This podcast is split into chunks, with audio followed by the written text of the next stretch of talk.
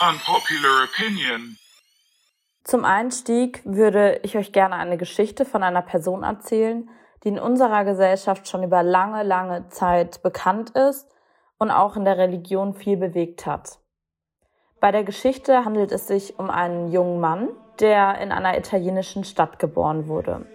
Sein Vater war ein reicher Tuchhändler und nannte ihn Francesco. Das bedeutet kleiner Franzose. Als Jugendlicher genoss er sein Leben.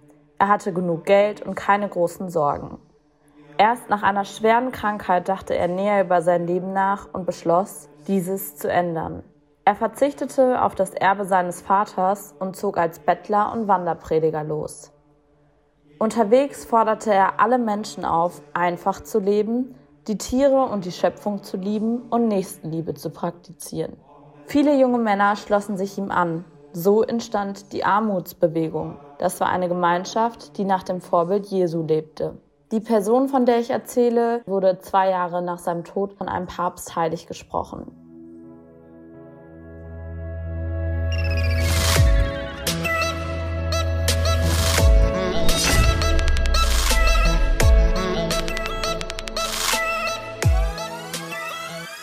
Unpopular Opinion. Und damit herzlich willkommen zum Podcast Unpopular Opinion. Wir reden hier über untypische Meinungen einer Person und klären über deren Hintergründe auf. Mein Name ist Antonia und gegenüber von mir sitzt Sophie. In jeder Folge reden wir über Meinungen, die nicht dem Mainstream entsprechen und bereits in der Gesellschaft für Diskussion gesorgt haben. Ganz viel Spaß beim Hören! So, ich hoffe, jedem von euch ist eingefallen, von welcher Person ich gesprochen habe. Und zwar handelt die Geschichte von Franz von Assisi und er ist einer der wichtigsten Heiligen für die Christen. Er ist der Gründer des Franziskanerorden und kümmerte sich, wie schon bereits erklärt, sehr um arme, kranke und benachteiligte Menschen, gilt daher auch als Anwalt für die Armen. Franz von Assisi wird auch Heiliger Franziskus genannt und ist für viele Christen bis heute noch ein großes Vorbild. Und ich gehe ganz stark davon aus, dass Franz von Assisi auch ein Vorbild von dem heutigen Gast ist. Wir heißen Sie, Bruder Markus, ganz herzlich willkommen und hören direkt mal in Ihre unpopular Opinion rein. Ich bin Bruder Markus und ich bin davon überzeugt, dass es sich lohnt, der eigenen Sehnsucht im Leben zu trauen. Und in meinem Fall ist das die Sehnsucht, es muss doch mehr als alles geben. Ein wirklich sehr, sehr inspirierendes Zitat. Da steckt wahrscheinlich ganz viel Bedeutung hinter, der wir mit Sicherheit im heutigen Gespräch auf die Schliche gehen. Und wir freuen uns, mit Ihnen zu sprechen. Da freue ich mich auch. Sehr schön. Antonia und ich haben ja zu Beginn schon die Vermutung aufgestellt, dass Franz von Assisi ein sehr großes Vorbild für sie sein könnte, da er ja den Franziskanerorden gegründet hat und sie diesem Orden angehören. Als Ordensbruder müssen sie ja die drei Bedingungen erfüllen, in Armut, ehelos und gehorsam zu leben. Und wir können uns sehr gut vorstellen, dass es kein schneller Schritt war, den sie da gegangen sind, dass sie da viel zu erzählen haben und dass es vielleicht eine etwas längere Geschichte ist. Und die würden wir uns ganz gerne anhören und die Zuhörer auch. Ja, tatsächlich war das eine längere Geschichte. Ich glaube, ausschlaggebend oder ein wichtiger Beweggrund, warum ich mir überlegt habe, dass das Ordensleben was für mich sein könnte, das waren so meine Erfahrungen in der Jugendzeit. Vor allen Dingen in einer Jugendgruppe, der ich angehörte, einem Jugendverband. Das war die KSJ, das ist so ein Schülerverband von der katholischen Kirche, katholische Studierende Jugend und ich komme gebürtig aus Hannover und da gab es eben auch so eine Stadtgruppe von der KSJ. Die wurde begleitet, geleitet, organisiert von Jesuiten, auch eine Ordensgemeinschaft. Und so lernte ich Ordensleute dann schon recht früh kennen und das war auch ganz spannend. Auch sonntags, wenn ich so zur Küche mal mit meinen Eltern so mit war, dann war das interessanterweise auch ein Jesuit, der da verantwortlich war, damals für die Hochschulgemeinde, wo wir ab und zu hingingen. Und ich glaube, das hat mich schon so geprägt. Und da gab es auch ein Ereignis mal, das war sehr entscheidend für mich. Ich war so ungefähr 16 Jahre alt. Da haben wir eine Gruppenleiterschulung gemacht in Rulle in Westfalen und in einer Jugendbildungsstätte. Ja, und äh, da sollten wir dann unter anderem auch mal so unseren Lebensweg, den, den wir bis dahin so gegangen sind, mal aufmalen. Mit all den Stationen, die da wichtig waren, mit den Menschen, die uns wichtig sind und sollten das einfach mal so dazu machen, an den Weg, welche Menschen, welche Personen, welche Stationen, welche Ereignisse. ja, das war so eher meditativ, so jeder für sich. Lief auch so, so Meditationsmucke die ganze Zeit. Und dann fragte hier unser Pater Thomas Klose, der Jugendpater, so, und jetzt überlegt mal, was hat das Ganze alles mit Gott zu tun? Also wo kommt der dann denn vor? Dann stellt ich auf einmal fest, ja, irgendwie in allem ist der da drin. Also der ist bei den Menschen, die mir total lieb sind und der ist aber auch in den Wendepunkten, wo es mal schwierig war, da war der irgendwie auch dabei. Ich kann gar nicht sagen, warum mir dieser Gedanke kam, aber plötzlich war das da, ganz offensichtlich irgendwie. Und dann fiel mir irgendwie auf, Mensch, wenn das so ist, dass der irgendwie immer so dabei ist, also dass, wenn ich das mal so sagen darf, dass Gott ja im Prinzip auch mit mir Geschichte schreibt, mit jedem von uns irgendwie Geschichte schreibt, dann ach, dann ist das ja eine Sache, an der ich mal dranbleiben sollte. Und naja, und dann dachte ich erst, oh, also das verdanke ich jetzt irgendwie hier dem, dem Thomas Klose und der ist Jesuit und vielleicht sollte ich ja auch Jesuit werden. Das war so ein bisschen vorschnell, würde ich mal sagen. Ich war ja auch noch super jung. Also habe ich mir das zwar dann so zwei Jahre später mal so kurz vom Abi mal angeguckt, da bei den Jesuiten, damals noch in Münster. Da gab es so das so ein Noviziatshaus, wo also Leute, die Jesuiten werden wollen, da mal so da eintreten und dann da so erstmal zwei Jahre so ein Noviziat machen, so einen Einführungskurs, wenn man so will. Ja, da war ich so ein Wochenende und das war also eher furchtbar. Also das war alles sehr kühl und sehr sachlich und sehr intellektuell und mh, mm, nee, das war irgendwie nichts für mich da. Waren meine Eltern auch sehr froh drüber, dass das nichts für mich war, weil so der Junge im Kloster, das ist irgendwie nichts. Ne? Und dann habe ich erstmal Zivildienst gemacht, auch nicht in Hannover, sondern ein bisschen weiter weg, also in Trier. Da kamen so die Hälfte meiner Familie her, deswegen war das nicht so die absolute Fremde, aber doch mal so ein Aufbruch und weg von zu Hause. Und dann war ich da wieder bei Ordensleuten zufällig. Das äh, war so eine Einrichtung für psychisch Kranke, wo ich da war als Zivi und ja, die wurde von so einer Ordensgemeinschaft geleitet. Das war aber auch eher nichts jetzt für mich. Das war so ein Krankenpflegeorden. Das war zwar jetzt nicht schlecht, aber äh, also das jetzt das irgendwie doch nicht. Also ja. Und irgendwie die Fragen des Glaubens ließen mich ja nicht mehr los und dann dachte ich, gut, dann studiere ich halt erstmal Theologie. Ich weiß zwar nicht, was ich damit machen soll, aber ich mache es einfach mal. So fing ich dann in Trier an, Theologie zu studieren, ohne eigentlich so genau zu wissen, was ich damit machen soll. Auf keinen Fall Pfarrer werden, dachte ich. So jetzt so auch als so als katholisch, so dann allein im Pfarrhaus, Zölibat, alles komisch. Nee, mache ich nicht. Also, nee, nein. Aber was mache ich denn dann? Also irgendwie vielleicht doch Orden? Aber Jesuiten, das war irgendwie so nüchtern, so intellektuell, das ist es irgendwie auch nicht für mich. Ja, hm, hm immer wieder auch mal so so Einkehrtage gemacht, Exerzitien so und hatte auch so jemanden so so Art geistliche Begleitung, wo ich da immer wieder mal zum Gespräch war, um zu gucken, wie läuft's denn so mit meinem Leben weiter. Klar, war ja dann Studentenzeit, hatte dann da auch meine Freundin und so, und dann kamen so die Fragen irgendwie alle nochmal so ganz anders und ob das überhaupt alles was ist und so. Ja gut. Und doch ließ es mich nicht los. Diese Sehnsucht, da muss doch irgendwie, da ist da noch was anderes in meinem Leben. Ja, und dann lernte ich Marc kennen, Studienfreund von mir geworden, der Marc. Und der Marc wollte Franziskaner werden. Und der nahm mich dann mal mit in den Franziskanerkloster. Eins der Häuser da in Hermeskeil, das ist nicht so ganz weit weg von Trier, das ist im Hunsrück. Und da haben wir geklingelt und die Tür ging auf und da stand dann der alte Bruder Paschalis. Och, Marc, hallo, sei willkommen. Oh, wen hast du da mitgebracht? Aha, das ist der Markus. Markus, sei auch herzlich willkommen, dann kommt mal rein. So, ganz warmer Empfang, sehr schön. Und ähm, da war ich dann von dort an öfter mal, auch mal ein Wochenende und dann über Ostern auch schon mal so eine Woche. Und irgendwann dachte ich mir, Mensch, vielleicht ist es ja das.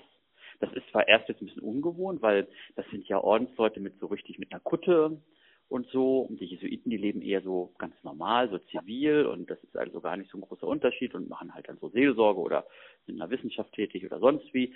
Aber hier so die Franziskaner, das ist ja so richtig, so erinnert schon fast so eben an Mönche wie die Benediktiner, aber eben doch nicht so ganz, weil die werden ja immer wieder mal versetzt und sind mal in dem Haus und mal in dem Haus, haben mal die Aufgabe und mal die Aufgabe. Hm. Aber vielleicht ist das ja was für mich, so dieses Flexible und, und auch dieses einfache Leben und so mit den Menschen leben, so solidarisch, gerade bei den Armen sein und so. Bruder sein. Ja, das ist eigentlich so der Knackepunkt bei den Franziskanern, Bruder sein wirklich für jeden Bruder sein. Gerade ebenso für die, die am Rand sind. Und irgendwann dachte ich mir, ja, das ist es. Passte sich auch ganz gut, denn so die ganze Studienzeit über habe ich noch so darüber nachgedacht und 1996 war dann irgendwie erstmal Diplom angesagt, Theologie. Später hatte ich dann ja nochmal Sozialarbeit studiert und so. Und dann bin ich erstmal eingetreten. Und das Interessante ist, der Marc, der mich da mal hinge, mit, mitgeschleppt hat, der hatte zwischendurch seine Miriam kennengelernt und die haben dann auch später geheiratet und ich habe dann auch alle drei Kinder getauft von denen ähm, und der ist nicht Franziskaner geworden. Und ich bin's geworden. Und ja, das ist irgendwie auch eine ganz interessante Sache, wie die Geschichte so gelaufen ist. Ja, und jetzt bin ich dabei, seit 96 erst ist das so ein Postulat, das ist so ein Kennenlernjahr, da lebt man einfach mal so mit und hat irgendwie eine Aufgabe. Das habe ich dann so in Düsseldorf gemacht da habe ich so ein bisschen in der AIDS-Hilfe gearbeitet und an der Klosterpforte, äh, wo eben auch so eine obdachlosen Essensausgabe war, die dann auch so richtig professioneller wurde und dann unter dem Namen für Minusklausel so ein richtig großes Ding wurde. Das hat mich, glaube ich, auch geprägt so und dann war das Noviziat in Nürnberg. Da hatte ich so ein bisschen so, so dann schon Fragen, Mensch, ich habe Theologie studiert, das legt sich ja nahe, dass ich irgendwie dann sowas mit Seelsorge mache und vielleicht Priester werde oder so. Aber will ich denn das? Ist das nicht alles irgendwie zu, zu klerikal und mit der katholischen Kirche und ist es das denn alles und so und dieses und ähm, ja gut, und das habe ich dann auch so unserem, meinem Provinzial erzählt, das ist so der, uns der obere, so für so eine Provinzgemeinschaft, war damals der Klaus Josef. Ja, und dem habe ich gesagt, du mit dem Priester werden, ich glaube, das ist nichts. Also Franziskaner, das passt schon, aber Priester werden, ich weiß nicht. Eher so was Soziales eher. Und dann meinte er, na gut, also wenn du jetzt so diese Erfahrung gemacht hast, ich glaube zwar schon, dass das mit der Seelsorge was für dich sein kann, Markus, aber äh, wenn du das jetzt so sagst, dann, dann studier doch erstmal Sozialarbeit. Ähm, vor der feierlichen Profess äh, kann man ja sowieso gar nicht auch Priester werden, das geht gar nicht. Studiere jetzt einfach nochmal Sozialarbeit, die Zeit ist ja da. Ja, und aber vergiss das nicht mit der Seelsorge. Ich meine, vielleicht traust du es dir ja auch nur nicht zu, so auf deine Art Priester zu werden. War ein sehr weiser, kluger Satz. Vielleicht traust du es dir nur nicht zu, so auf deine Art den Weg zu gehen. Ja, ich habe es also im Hinterkopf behalten, habe erstmal Sozialarbeit studiert, was auch ganz spannend war, war lustig. Jetzt mittlerweile war ich ja dann schon so 26, 27 und viele, die dann da angefangen haben an der Fachhochschule in Köln Sozialarbeit zu studieren, waren natürlich viel jünger. Und ja, aber war auch nochmal nett. Gut, dann habe ich da auch das Anerkennungsjahr gemacht, war auch wieder irgendwie so mehr so im Bereich Obdachlosenhilfe bei der Caritas. Mm, und da merke ich, ist zwar eigentlich toll so mit den Menschen, aber die Rolle stimmt nicht. Also Sozialarbeiter ist irgendwie die falsche Rolle. Ich möchte irgendwie anders für die Menschen da sein. Und dann kam auf einmal dieser Gedanke wieder, oder ist es vielleicht doch Priester? Und dann eben irgendwie anders. Ja, und das erzählte ich dann wieder meinem Provinzial, der meinte, na, habe ich doch gleich gesagt. Ne? Aber ist doch gut, dass du die Zeit hattest und das war kein, keine verlorene Zeit und Umwege erweitern die Ortskenntnis, also super. Ja, und dann bin ich doch noch Priester geworden, habe dann auch ja, erst in Köln in so einer Gemeinde mitgearbeitet, in Köln-Pfingst, da beim Pfarrer Meurer, in Höfi, dann in Euskirchen in einer Gemeinde als Kaplan, wo ich immer gesagt habe, okay, das soll man jetzt am Anfang mal machen, so mit Pfarrei, aber ich wollte ja nie Pfarrer werden. Also das ist es nicht. Irgendwie anders, ne? Ja, und der Herr tut nichts als fügen. Das kam dann auch irgendwie so. Ähm, dann wurde da die Stelle frei da, die wir, um die wir uns als Franziskaner gekümmert haben in Köln, wiederum in Köln dann als Obdachlosenseelsorger. So, im Prinzip ist das so wie Streetworker. Auf der Straße unterwegs sein, zusammen mit einer Ordensschwester, einer Franziskanerin, äh, ja, und ähm, ja, die Leute aufsuchen, da wo sie sind, ein Ohr für sie haben, ihnen Mut machen, Mut machen zum nächsten Schritt, der vielleicht weiterhilft, auch Angebote machen, ähm, ja, wir hatten sogar eine eigene Kirche, Cubio in der Kölner Südstadt, ehemalige Franziskanerkirche, auch ein schöner Zufall. Ja, und da war zweimal die Woche dann so Essensangeboten, auch Programm, Kino, Bibelteilen, Gesprächskreise, wir haben auch schon mal Fahrten gemacht, Urlaub sogar. Ich noch, auch mal so, so ein Männerwochenende, das war auch herrlich. ja, und dann war ich Obdachlosenseelsorger neun Jahre lang. Das äh, war so eine ganz spannende Zeit. Auch schwierig, also tragisch, weil meine Kollegin dann ja gestorben ist. Die hat einen Gehirntumor bekommen und das war ganz tragisch auch für die Leute auf der Straße, die wirklich dann auch viel ja uns wiedergegeben haben. Das war ganz spannend. Und ja, und dann kam es aber so, wir haben so als Franziskaner alle paar, alle drei Jahre so eine Vollversammlung, ein Provinzkapitel. Und da wird dann ab und zu auch, so alle sechs Jahre, dann auch mal die gesamte Provinzleitung neu gewählt und ja, und dann wurde ich hier zum stellvertretenden Provinzial gewählt, hier zum Provinzialvikar. Und äh, so kam es, dass ich dann im letzten Jahr umziehen musste von Köln nach München. Großer Kontrast. Und jetzt bin ich hier in München, habe jetzt hier eher so ein, ich sag mal so ein Mittelding zwischen Büro und Animationsjob. Also einerseits äh, so hier Dinge koordinieren und, und Provinzial zusammen, ja, so eher Verwaltungsleitungsaufgaben besprechen, auch Personalprobleme, Finanzfragen.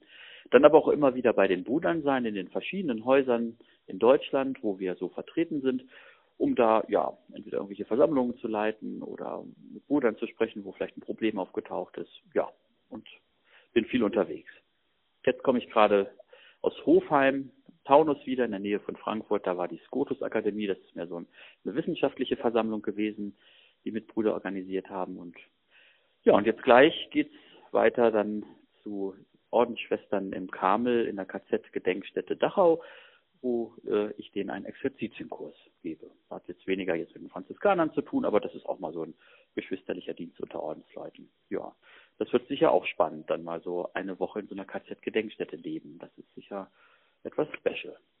Also, Sie sehen, das Leben ist bunt als Franziskaner. Man lernt viel kennen und trifft viele Menschen. Und mittendrin auch immer wieder mal Gott. Ihre Lebensgeschichte hört sich wirklich sehr spannend an und Ihr Leben klingt wirklich sehr bunt.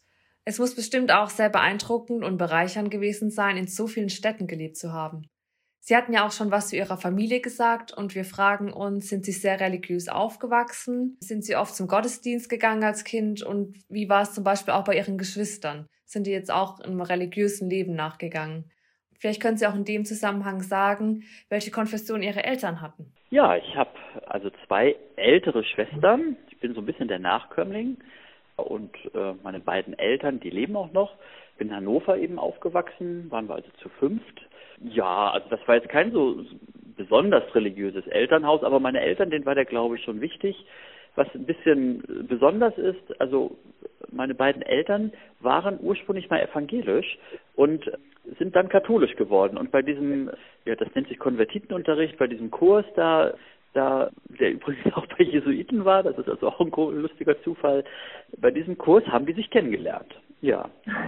Und äh, das hat jetzt unterschiedliche Gründe, warum sie katholisch geworden sind. Waren jetzt aber nicht so Hardliner, also 150-prozentige dann so danach, sondern eher so aus verschiedensten persönlichen Gründen hatten sich das so überlegt und haben sich dabei kennengelernt und dann auch geheiratet. Ja.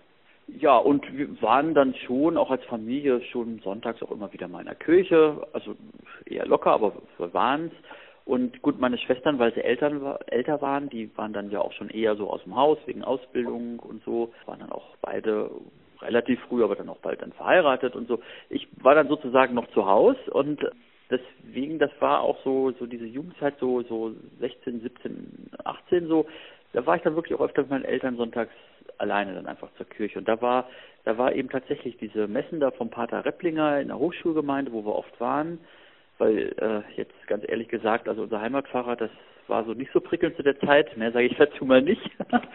so, waren wir dann eher dann da und so und ja, das war immer sehr anregend, tolle Predigt, anregend, so viele junge Leute, weil es eben Hochschulgemeinde war, aber auch viele, die so, ja, so Sammelpublikum, die Hannover ist ja nicht so katholisch und dann war das so ein Sammelbecken für alle, die eher einen anderen Gottesdienst gesucht hatten.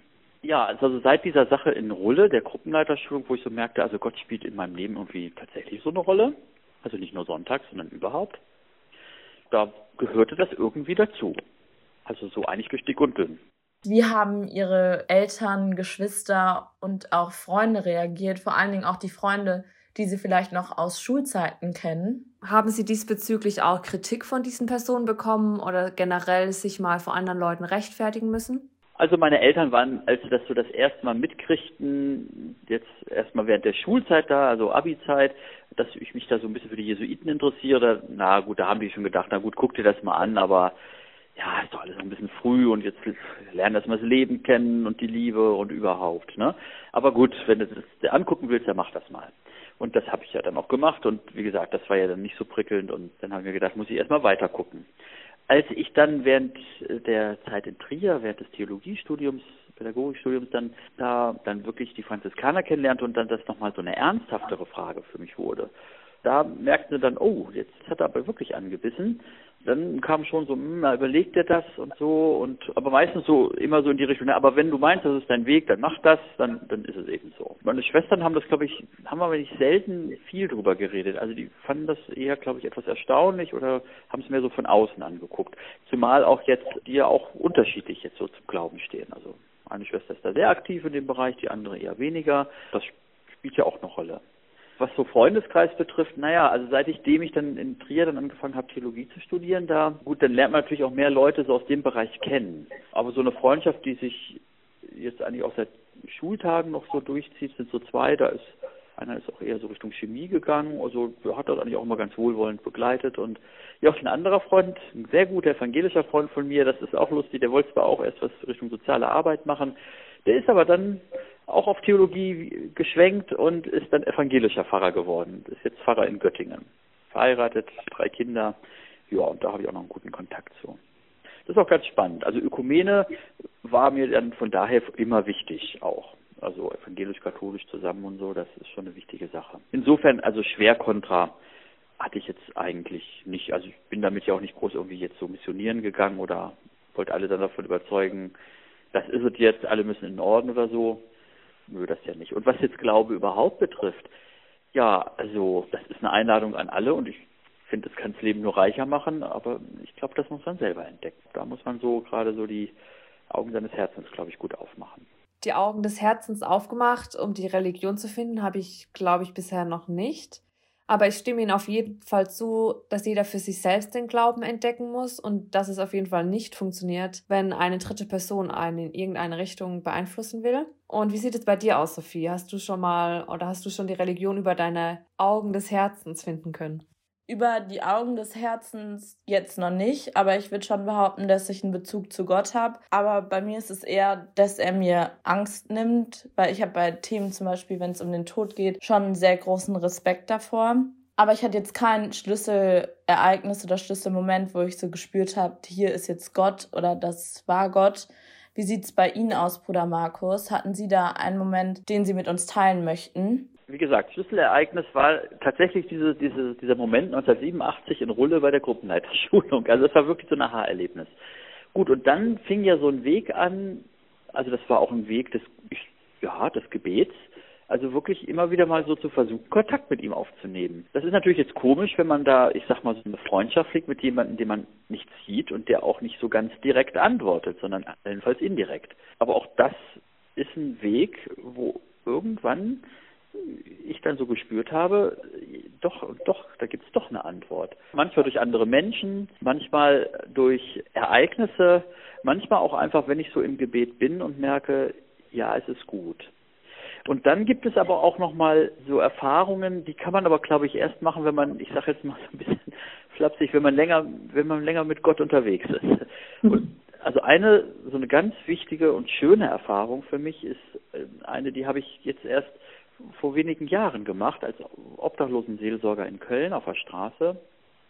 Da gibt's auf, am Kölner Appellhofplatz jeden Abend so eine Art äh, Suppenküche für Obdachlose. Von montags bis freitags, immer um 21 Uhr, kommt da die Emmaus-Gemeinschaft, baut da so einen Tapeziertisch auf, Suppentopf kommt drauf, haben lecker gekocht vorher und dann kriegt jeder, der will, meistens sind so 70 bis 80 Leute, ähm, da einen Teller, so einen Plastikteller Suppe und äh, Brötchen und vielleicht noch Banane dazu.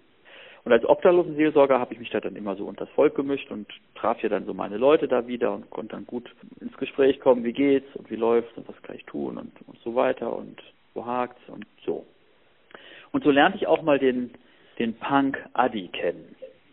Adi, äh, ganz wilder Geselle, bunte Haare, kam ursprünglich aus Polen und so und ist aus seinem alten Leben und der Heimat einfach da auch ausgerissen. Das war es alles nicht mehr, suchte was Alternatives, Neues, Fremdes. Ist da ein bisschen unter die Räder gekommen und auch so mit Drogen und Alkohol, das war ein heftiges Thema und hat sich dann so Punks angeschlossen.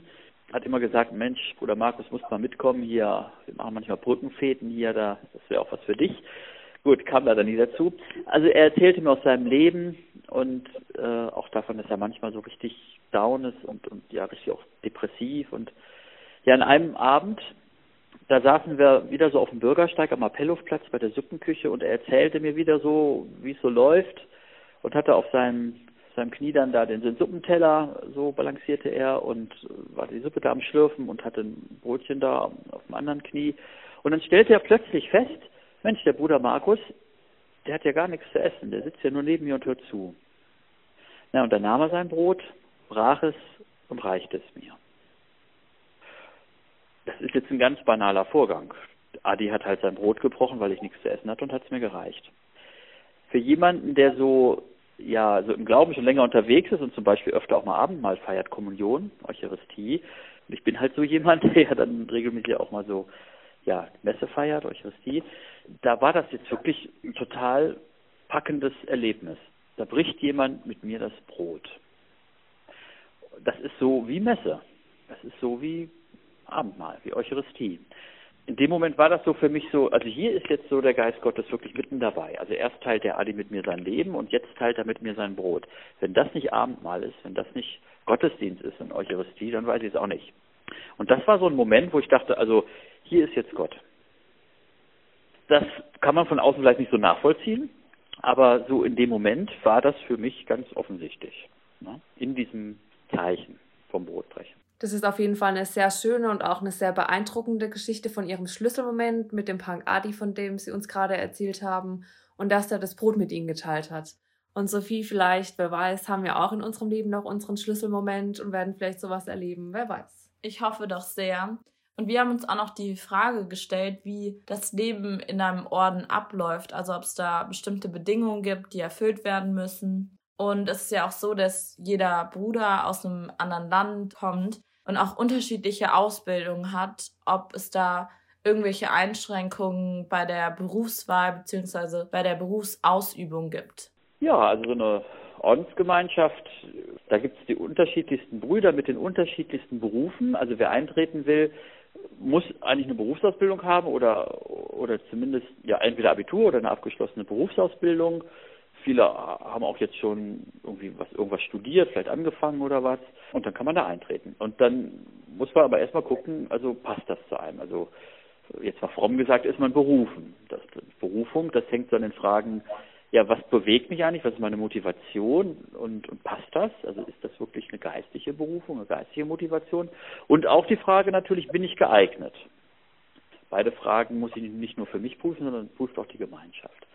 So, okay, und wenn das dann sich so bewährt und die Gemeinschaft auch zu einem Ja sagt und man selbst eben auch Ja sagt, dann ist man eben so dabei. Gut, und dann geht es eben darum, ja, wo ist ein geeigneter Ort für dich? Wo könnte ein Einsatz aus einer Arbeitsstelle sein? Welche, wie passt das auch mit der Gemeinschaft? Und dann gibt es bei uns alles Mögliche. Dann gibt es bei uns Gärtner und dann gibt es bei uns Köche und es gibt relativ viele Seelsorger, Priester. Es gibt einen, der mehr so im Bereich Medien arbeitet. Wir haben sogar einen Arzt, also Krankenpfleger, alle möglichen Berufe, Lehrer, haben auch so zwei Schulen, die werden zwar gerade in Stiftungen überführt, aber trotzdem sind die Brüder da ja noch tätig, als Lehrer, früher auch sogar schon mal als Schulleiter, aber das meiste sind jetzt so Angestellte. Dann sieht der Alltag dann so aus, ja, das kommt eigentlich auch wirklich auf die Gemeinschaft, aufs Haus an. Also hier in München zum Beispiel, wo ich jetzt lebe, das ist ein ziemlich großes Haus und mit vielen Brüdern. Wir sind hier 21 Brüder. Für Franziskaner ist das heutzutage schon ziemlich viel. Da fangen wir morgens um 7 Uhr mit so einem Morgengebet an äh, in der Kirche. Anschließend ist so ein Gottesdienst, eine Messe. Da kommen auch Leute von draußen so mit dazu. Beim Gebet manchmal auch schon. Ja, dann das Frühstück. Manche haben auch schon davor gefrühstückt. Ich frühstücke dann eher so danach. Ja, und dann fängt so der Alltag an. Das kann jetzt bei mir dann irgendwie Bürokram sein oder jetzt im Moment, jetzt in der Corona-Zeit, sind wir auch erstmal jetzt am Brote schmieren für die Obdachlosen. Wir haben ja auch nämlich so eine äh, Obdachloseneinrichtung, die Elisabethstube, und die kann im Moment nicht aufmachen, weil die vom Raum her zu klein ist. Da, deswegen können nur Lunchpakete ausgeteilt werden und Suppe draußen vor der Tür. Und ja, da helfen wir dann, das vorzubereiten. Nach so einem Dienstplan mache ich auch mit. Und okay, und dann geht es danach mit der Büroarbeit weiter. Oder ich habe irgendwie einen Termin und muss irgendwo hin zu Brüdern in einem anderen Haus. Viel telefonieren, viele Mails. Abends haben wir auch wieder nochmal Abendgebet. Oft setzen wir uns dann abends auch nochmal so zusammen. Das nennen wir dann so Rekreation, auch schon mal bei so einem Bierchen und erzählen, was der Tag so gebracht hat. Und manchmal bin ich abends auch nochmal mit dem Rad unterwegs, einfach ein bisschen Bewegung. Mache ich auch schon mal zwischendurch und gehe auch gerne mal zwischendurch hier im Müllerchen Volksbad schwimmen. Das finde ich ganz klasse. Also schwimmen gehen, das mache ich sehr gerne. Und so ist es so eine Mischung aus eigentlich einem ganz normalen Leben, so mit Berufstätigkeit auch, und so ein bisschen was Speziellen, weil man ja in so einer ja, Männergemeinschaft lebt und gemeinsam betet. Ab und zu haben wir auch schon mal sowas wie, wie Bibelgespräch und tauschen uns über unseren Glauben auch aus und so. Und ja, das ist sicherlich dann ein bisschen spezieller. Und ich habe eben in dem Sinne dann ja keine eigene Familie. Also jetzt, dass ich in einer Partnerschaft lebe und, und selber Kinder habe oder so, das eben nicht, sondern ich lebe in einer Gemeinschaft. Das ist vom Lebensgefühl sicher auch nochmal was ganz anderes. Aber auch nochmal was ganz anderes, als wenn ich alleine leben würde. Ich muss ja schon hier immer wieder auch Rücksicht nehmen und gucken und anpassen und werde auch gebraucht und ich brauche auch die anderen und also es ist halt Gemeinschaftsleben. Wir wissen ja nun auch, dass Sie unter anderem ja auch im Zölibat leben. Und Sie haben zwar erzählt, dass Sie auch öfters das mit Ihren Brüdern machen, dass Sie zum Beispiel abends gerne ein Bierchen zusammen trinken oder auch sehr gerne schwimmen gehen. Aber wir haben uns an der Stelle trotzdem gefragt, ob Sie sich trotz Ihren Brüdern auch manchmal einsam fühlen. Nee, einsam fühle ich mich eigentlich nicht. Ich habe mich jetzt zum Schluss in Köln einsam gefühlt, deshalb, weil ich das letzte Jahr, als ich da in Köln noch war, als Obdachlosenseelsorger und in unserer Gemeinschaft in Köln-Pfingst gelebt habe, ja, das letzte Jahr war es keine Gemeinschaft mehr. Da war ich da der einzige Bruder. Das hatte so verschiedene Gründe. Es war klar, die Gemeinschaft wird aufgelöst da und dann war ein Bruder nach Rom versetzt worden wegen einer neuen Aufgabe. Einer war auch gestorben, ein älterer Bruder ein, ein afrikanischer Mitbruder aus dem Kongo, der hatte dann sein Studium abgeschlossen, ging auch zurück in Kongo und dann war ich da zum Schluss alleine und es kam keiner mehr nach, weil ja klar war, bald ist Schluss und dann war ich da noch ein Jahr alleine und da habe ich gemerkt, ja, das ist jetzt echt nichts für mich. Also so alleine leben. Also das wäre, das könnte ich auf Dauer nicht. Und da war ich dann richtig froh, hier nach München zu kommen und wieder in Gemeinschaft zu sein. Und nö, hier fühle ich mich nun wirklich nicht einsam. Also ich finde eigentlich immer wieder irgendwen. Das kann man natürlich sehr gut nachvollziehen, dass sie sich am Ende in Köln einsam gefühlt haben, aber umso schöner ist es ja jetzt, dass sie in München in einer schönen Gemeinschaft leben. Und wie sieht es aus mit Sexualität, Geborgenheit oder Zärtlichkeit? Sehen Sie sich manchmal danach? Klar, das habe ich schon mal, dass ich mir denke, hm, da fehlt was. Irgendwie, das ist jetzt ein bisschen schade, dass da jetzt nicht so einer neben einem liegt oder so. Ne? Das ist aber auch Teil von diesem Leben, das stimmt. Das ist auch ein Verzicht. Wenn Sie jetzt sagen, dass Sie sich nach Intimität und Nähe sehen, ist es dann auch so, dass Sie sich manchmal auch eine eigene Familie oder auch eigene Kinder wünschen? Das klingt jetzt vielleicht komisch, aber da kann ich ganz klar sagen, nein. Also das gehört, glaube ich, tatsächlich auch so zu dieser Wahl dazu, dass ich irgendwie das für mich irgendwie klar hatte. Nee, ich suche in meinem Leben irgendwie was anderes, was Alternatives so der alternative Lebensentwurf. Und das spielt, glaube ich, und spielte damals auch schon eine wichtige Rolle dabei, so dass, ich auf Orden gekommen bin. Und insofern, nee, ich, dass, ich, dass ich selber jetzt keine Familie habe, das vermisse ich nicht. Was ich eben manchmal vermisse, das wäre jetzt so das, was so, was Partnerschaft eben auch so ausmacht, so diese die Form von Intimität. Die habe ich jetzt so nicht. Für mich persönlich wäre das auf jeden Fall ein großer Schritt, diese alternative Lebensentscheidung oder den alternativen Lebensentwurf zu wählen, da für mich Familie eigentlich gar nicht aus meinem Leben wegzudenken ist. Und apropos anderer Lebensstil, wir hatten ja vorhin schon gesagt, dass Sie in Armut, Ehelosigkeit und Gehorsam leben und können Sie uns einfach mal so ein bisschen Einblick darin geben, weil wie Sophie jetzt auch schon gesagt hat, für die meisten von uns ist ja so Familie, Job mit das Wichtigste im Leben und da können wir uns eigentlich gar nicht so richtig vorstellen, wie es ist, in Armut, Ehelosigkeit und Gehorsam zu leben. Also tatsächlich, wir haben so drei Ordensversprechen oder Gelübde, wie wir das nennen. Armut, Ehelosigkeit und Gehorsam. Also Armut heißt dann eben, ja, tatsächlich so ein, ein Leben ohne, ohne Eigentum eigentlich. Wobei das Zentrale dabei eigentlich ist, wenn, wenn ich jetzt mal gucke, ich habe ja doch alles, was ich brauche. Also ich habe ein Bett und, und, und, und ein Zimmer, in dem ich wohne und wir haben hier was zu essen. Wir leben ja eben in Gemeinschaft und es ist tatsächlich Gütergemeinschaft. Also wir haben alle Dinge gemeinsam. Wenn man so will, ist ein bisschen sozialistisch. Ne? Also wir haben halt die Sachen gemeinsam. Äh, nein, das ist nicht mein Haus, es ist nicht mein Auto, was da unten in der Garage steht. Es ist, es sind auch nicht alles meine Bücher hier äh, und so und äh, ja, das ist nicht mein Fernsehen und das gehört alles der Gemeinschaft. Ich habe natürlich trotzdem auch persönliche Sachen. Also was in meinem Zimmer ist, das zieht auch quasi, wenn ich mal irgendwie versetzt werde oder so, oder wenn ich irgendwann den Koller kriege und sage, ich muss doch irgendwie austreten aus der Gemeinschaft, dann würde das mit mir auch wieder ausziehen. Aber das ist nicht viel. Das ist tatsächlich nicht viel. Da würde ich mal sagen, das ist noch so wie zur Studentenzeit. Also das sind halt eine Reihe Bücher, Klamotten, ein Laptop und äh, ja, und dann war es das schon, ein paar Bilder halt. Ne? Also das ist jetzt nicht so viel. Das ist so viel zur, zur Armut. Und Ehelosigkeit, gut, hatte ich erzählt. Das ist dann eben, dass wir in Gemeinschaft leben und jetzt nicht in Partnerschaft.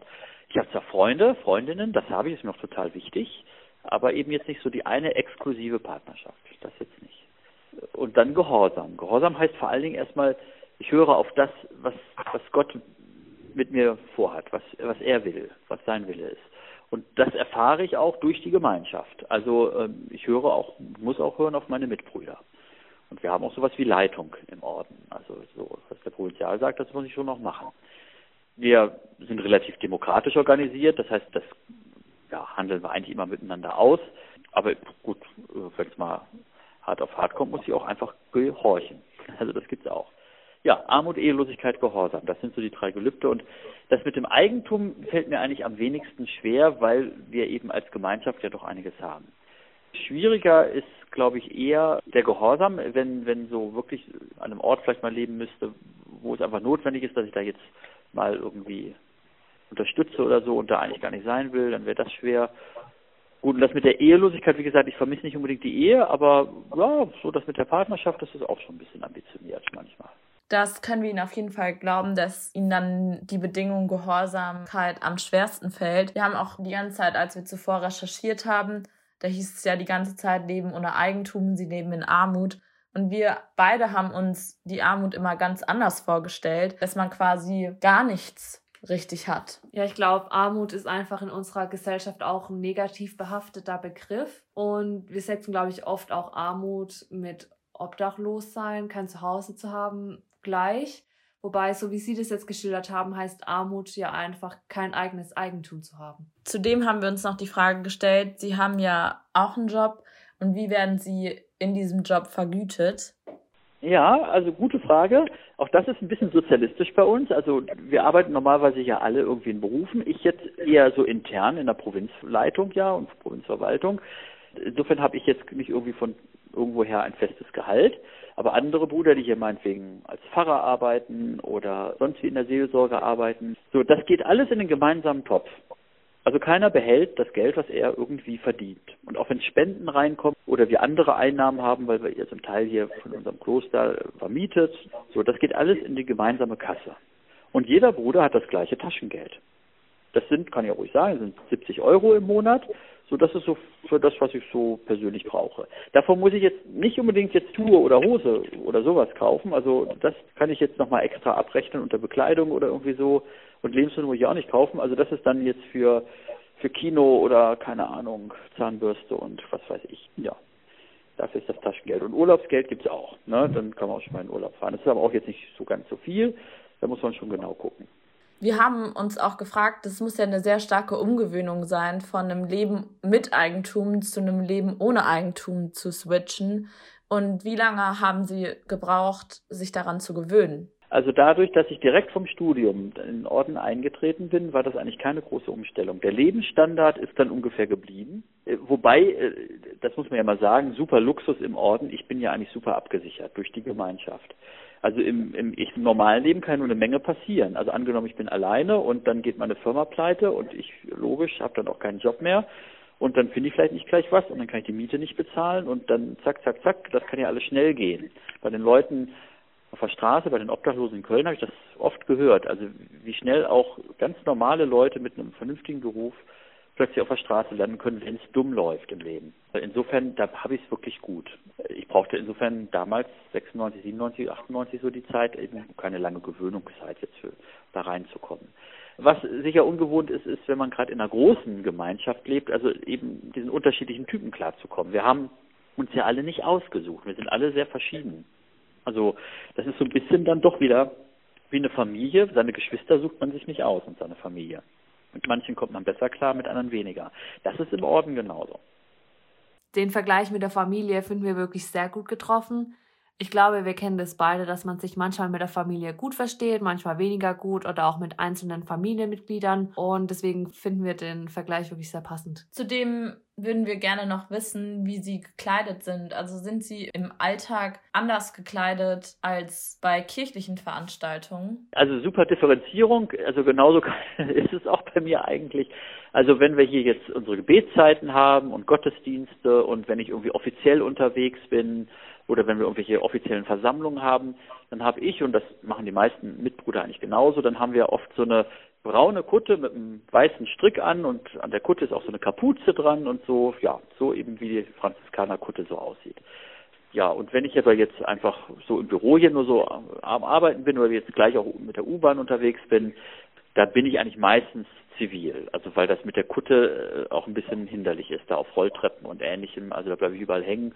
Und es sieht auch immer ein bisschen verkleidet aus, ehrlich gesagt. Der Franz von Assisi, auf den das ja nun zurückgeht und Ordensgründer, der war ja ein reicher Kaufmannssohn und der ist ja dann zum Aussteiger geworden, als der auch in eine Lebenskrise kam und nach so einer, nach so einem verloren gegangenen Krieg, wo er mitgekämpft hat und in Kriegsgefangenschaft war, äh, der hat dann irgendwann klar gekriegt, nee, ich muss mein Leben radikal ändern, ich, ich will das nicht, ich will nicht mehr dieses reiche Kaufmannsleben und auch nicht mehr Ritter werden und alles. Ich steige aus. Ja, und dann hat er auch so eine besondere Begegnung mit, mit Aussätzigen damals, wo er merkte, in dieser, ja, in dieser Begegnung, da begegnet ihm eigentlich Gott. Und der hat dann auch all seine Klamotten seinem Vater zurückgegeben. Das war einer, der immer schick gekleidet war, der Franziskus, und hat dann so ein Büßergewand angezogen. So eben so eine, so eine derbe Kutte. Und von dieser Kutte leitet sich eigentlich noch unsere Franziskanerkutte ab, so von diesem einfachen Gewand der Büßer. Da ist nicht mehr viel von zu sehen heute. Das ist jetzt eine schicke braune Kutte von einem Mitbruder, persönlich geschneidert. Ich habe nie was eigens für mich angefertigtes angezogen, bis ich in Orden kam. Insofern hat das also jetzt mit dem ursprünglich nicht mehr viel zu tun.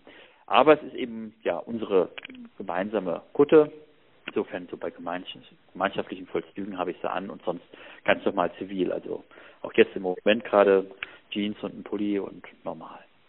Ich persönlich finde es super interessant, welche Kleidungsregeln jede Ordensgemeinschaft hat, weil da gibt es ja nochmal Differenzen. Und sie tragen ja auch um ihre Kutte einen Strick um die Hüfte. Die Kordel hat drei Knoten und die steht für die Gelübde der Armut, Keuschheit und des Gehorsams. Zudem haben wir uns die Frage gestellt, vielleicht ist sie etwas persönlicher, aber es wird uns doch sehr interessieren, ob sie schon mal an Gott gezweifelt haben, weil sie haben vorhin erzählt, dass ihre Kollegin an einem Hirntumor gestorben ist, was uns sehr leid tut.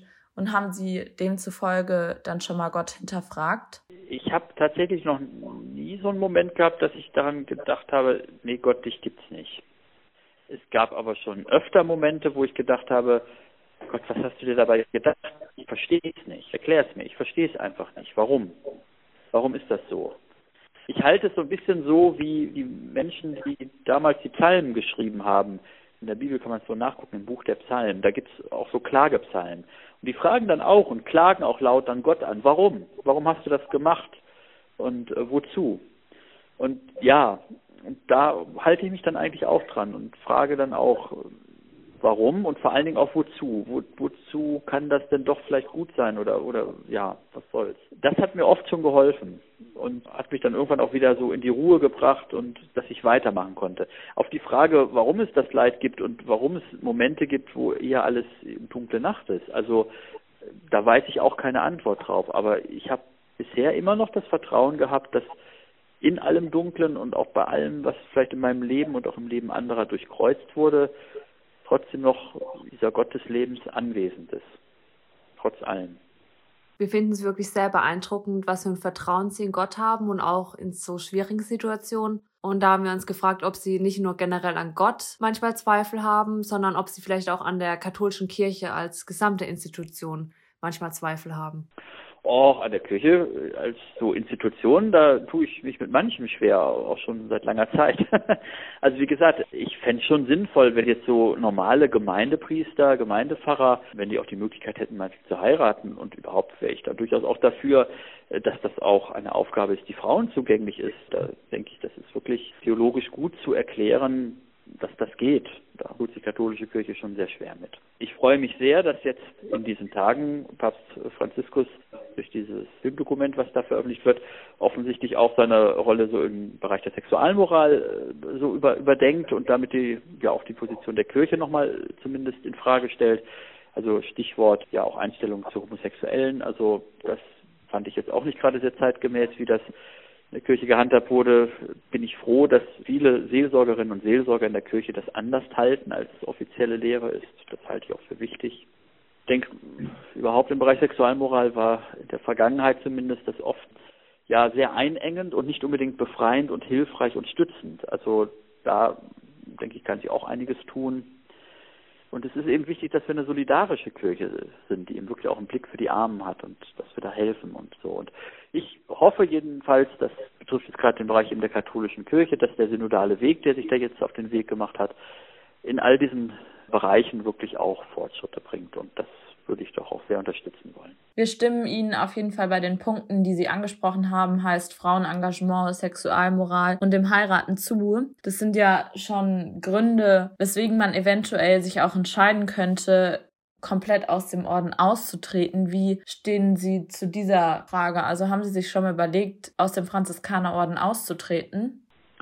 Ich selber habe eigentlich noch nie ernsthaft überlegt, jetzt die Brocken hinzuschmeißen und äh, aus dem Orden auszutreten. Grundsätzlich geht das.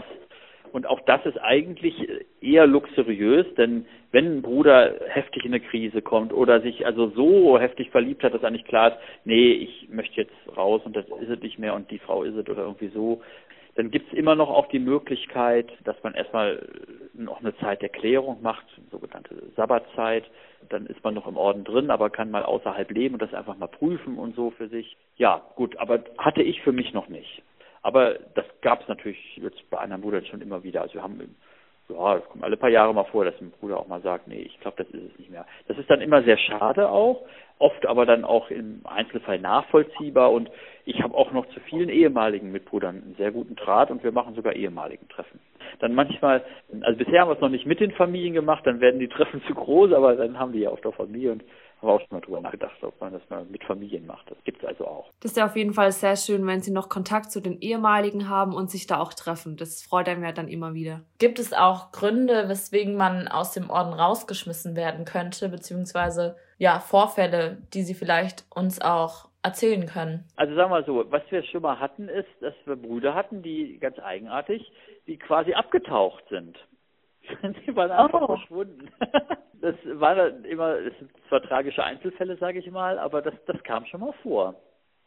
Und ja, gut, okay, wenn die sich dann also monatelang nicht melden und fängt so ein offizielles, das ist aber alles kirchenrechtlich geregelt. Man kann nicht so einfach rausgeschmissen werden. Nee, das geht nicht. Das, also da muss man erstmal sozusagen angemahnt werden. In den üblichen Provinzmitteilungen wird das dann ausgeschrieben, Mensch, ne, so. Und es gibt sogar hier weltweit gesehen, gibt es auch Franziskaner, die sich richtig schwer was haben zu Schulden kommen lassen. Also sogar richtig so mit Verurteilung und, und Gericht und allem. Aber deswegen sind die trotzdem noch nicht aus dem Orden ausgeschlossen. Also man gehört dazu. Es gab in Frankreich mal einen Bruder, der wurde verurteilt wegen, wegen einem Delikt und ja, dann haben die Brüder ihn im Gefängnis besucht bis die Strafe, abgesessen war. Also auch das gibt's. Damit wollte ich jetzt nur sagen, das ist jetzt ein Extrembeispiel.